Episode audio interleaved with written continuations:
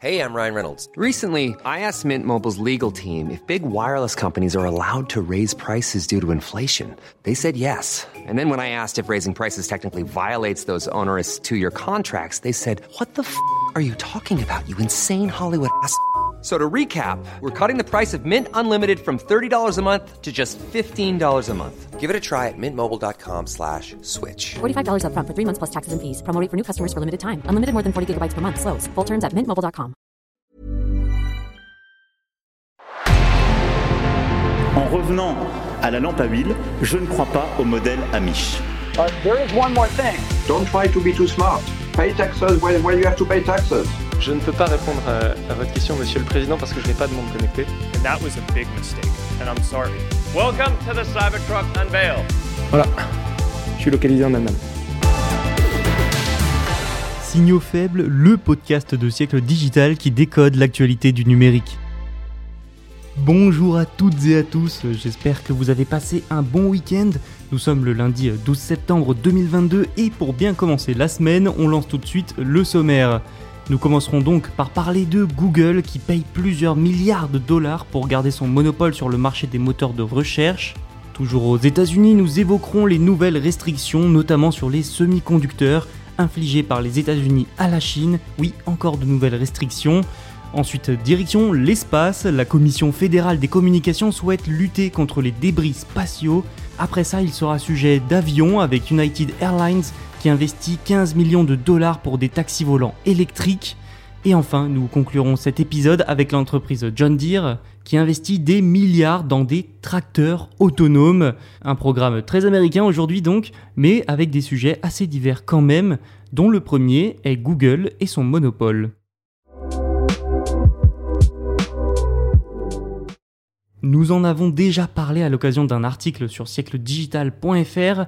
Google paye des milliards de dollars chaque année à des géants du numérique pour garder eh bien, sa place de numéro 1 des moteurs de recherche. Parmi les entreprises payées, il y a par exemple Apple ou encore Samsung. Et ça, eh c'est un moyen illégal de maintenir son monopole. C'est en tout cas ce que pense le ministère de la Justice américain. L'avocat du ministère, Kenneth Dinser, n'a pas dit combien Google payait exactement. Ces milliards dépensés annuellement permettent en tout cas aux géants américains d'être le moteur de recherche par défaut sur la plupart des navigateurs et des smartphones. Kenneth Dinser a notamment expliqué, je cite, que Google investit des milliards de dollars dans les moteurs de recherche par défaut, sachant pertinemment que les gens ne les changeront pas. Le ministère de la Justice accuse l'entreprise d'avoir cherché à maintenir son monopole sur ce marché en violation avec les lois antitrust du pays, Notons malgré tout qu'aucun procès ne devrait s'ouvrir avant 2023. Cette poursuite antitrust contre Google a été lancée dans les derniers jours de l'administration Trump et c'était le premier effort majeur du gouvernement pour tenter de réguler réellement le pouvoir des géants technologiques. Google s'est bien évidemment défendu de ces accusations.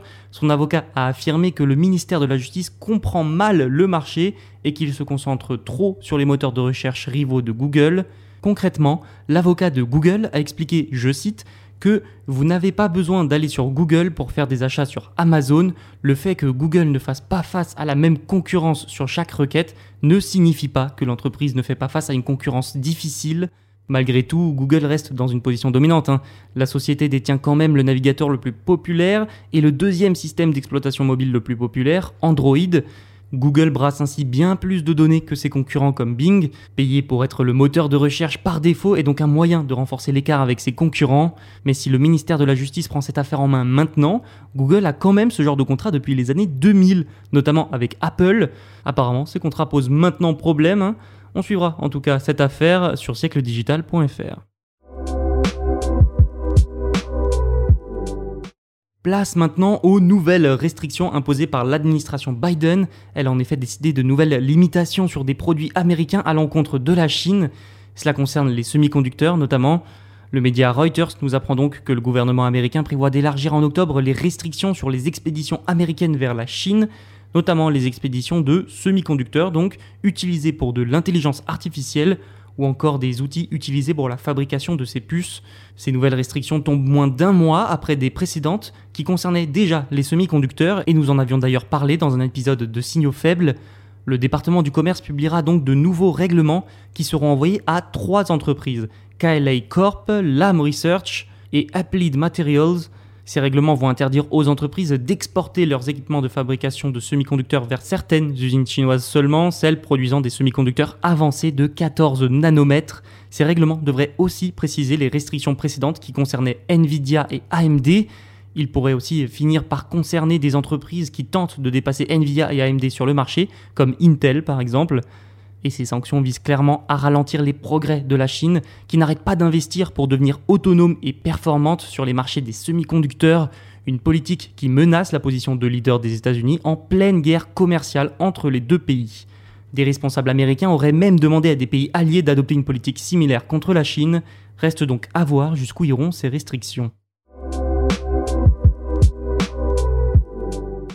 Parlons maintenant de l'espace, et plus précisément des débris spatiaux. La Commission fédérale des communications, la FCC, a un plan pour réduire les déchets spatiaux. Pour résumer, ce plan vise à éliminer les satellites en orbite terrestre basse, maximum 5 ans après leur mise hors service. Cette proposition a été publiée en fin de semaine dernière par la présidente de la FCC, Jessica Rosenworcel. Elle propose de désorbiter les satellites après la fin de leur opération afin, je cite, de minimiser le risque de collision que créeraient les débris. Surtout, ce qu'il faut noter, c'est la nouvelle règle des 5 ans. Désorbiter les satellites 5 ans après la fin de leur service, eh ce serait assez contraignant comparé à la règle actuelle qui date des années 90 sur recommandation de la NASA et qui fixe la limite non pas à 5 ans mais à 25 ans quand même. La proposition exigerait que les exploitants de stations spatiales planifient l'élimination par une rentrée contrôlée dans l'atmosphère terrestre pour terminer l'élimination dès que possible et pas plus de 5 ans après la fin de la mission. Je terminerai par un détour par Starlink. Oui, Starlink, c'est satellite de SpaceX qui apporte l'Internet haut débit. Il représente le plus grand opérateur de satellites en orbite terrestre basse. Il devrait apparemment être conforme à la règle des 5 ans sans changement dans les opérations actuelles. Ces changements devraient en tout cas permettre de réduire les débris et donc les dommages causés dans l'espace. Ce danger est d'ailleurs de plus en plus pointé du doigt.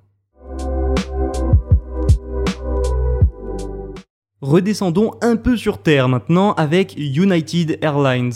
L'entreprise américaine prévoit d'acheter jusqu'à 500 taxis volants électriques. Elle a aussi investi 15 millions de dollars dans le fabricant Eve Air Mobility, United Airlines a en effet commandé près de 200 taxis volants et deux autres seraient en option. Ces véhicules de Air Mobility sont des 4 places avec 96 km d'autonomie. United Airlines s'attend à recevoir les premiers dès 2026, ça va donc arriver assez vite. Cet investissement, 15 millions de dollars hein, quand même, est justifié selon United Airlines. La société explique avoir confiance dans le marché de la mobilité aérienne urbaine. Elle a aussi été rassurée par la relation de confiance entre Mobility et Embraer un constructeur aéronautique brésilien, Embraer, qui a d'ailleurs récemment travaillé avec Uber sur un projet de taxi volant, finalement abandonné. Reste que ces investissements témoignent que ce marché encore émergent continue de se développer malgré la crise et que les taxis volants seront peut-être bientôt une réalité. Et ça risque de faire bizarre. Hein. À noter aussi que ces investissements entrent dans la stratégie de United Airlines d'être neutre en émissions d'ici 2050, un problème d'émissions polluantes qui concerne d'ailleurs toute l'industrie. Et terminons cet épisode en parlant non pas d'avion, mais de tracteurs. Oui, de tracteurs. L'entreprise américaine John Deere investit des milliards de dollars dans, eh bien, dans des tracteurs autonomes et des pulvérisateurs de culture intelligents. Alors, est-ce que ça va révolutionner l'agriculture? Eh bien, on va tenter rapidement de le savoir. Alors déjà, Deere, c'est une entreprise qui domine le marché du matériel agricole américain, notamment avec ses tracteurs et ses moissonneuses batteuses. L'entreprise vise maintenant les logiciels qui améliorent les performances de ses machines et ces logiciels devraient, selon DIR et la société spécialisée Farmbelt, rendre l'agriculture plus rapide et plus efficace qu'elle ne le sera jamais avec des humains au volant. Le directeur général de DIR, John May, estime que d'ici la fin de l'année, 10% des revenus de l'entreprise quand même viendront des frais d'utilisation de ces logiciels. D'autres entreprises du secteur ont aussi investi des milliards de dollars pour développer et acheter des solutions semblables, des solutions qui rendront notamment le travail des agriculteurs plus précis et qui devraient à terme réduire leurs coûts d'exploitation. Et ça, eh bien, c'est une vraie bonne nouvelle pour le monde agricole qui voit les prix des matières premières et du carburant s'envoler ces derniers mois en raison d'une part de la guerre en Ukraine mais aussi de la crise économique mondiale. Enfin, DIR veut connecter d'ici 2026 1,5 million de machines.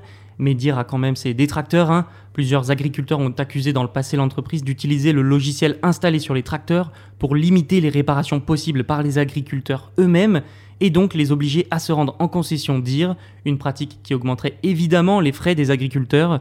Mais les produits technologiques de dire diminuent malgré tout la charge de travail et parfois les frais des exploitants agricoles. Voilà, c'est tout pour aujourd'hui. On se retrouve demain pour un nouvel épisode. D'ici là, vous pouvez écouter les épisodes précédents sur siècledigital.fr et sur les plateformes de streaming. À demain!